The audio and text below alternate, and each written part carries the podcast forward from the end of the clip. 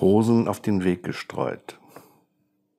Ihr müsst sie lieb und nett behandeln. Erschreckt sie nicht, sie sind so zart.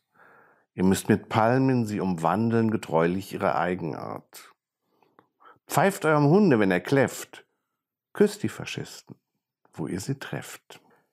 Wenn sie in ihren Sälen hetzen, sagt Ja und Amen, aber gern. Hier habt ihr mich, schlagt mich in Fetzen. Und prügeln sie, so lobt den Herrn. Denn prügeln ist doch ihr Geschäft. Küsst die Faschisten, wo ihr sie trefft. Und schießen sie, du lieber Himmel, schätzt ihr das Leben so hoch ein? Das ist ein Pazifistenfimmel. Wer möchte nicht gern Opfer sein? Nehmt sie die süßen Schnuckerchen, gebt ihnen Bonbons und Zuckerchen. Und spürt ihr auch in eurem Bauch den Hitler-Dolch tief bis zum Heft? Küsst die Faschisten, küsst die Faschisten, küsst die Faschisten, wo ihr sie trefft.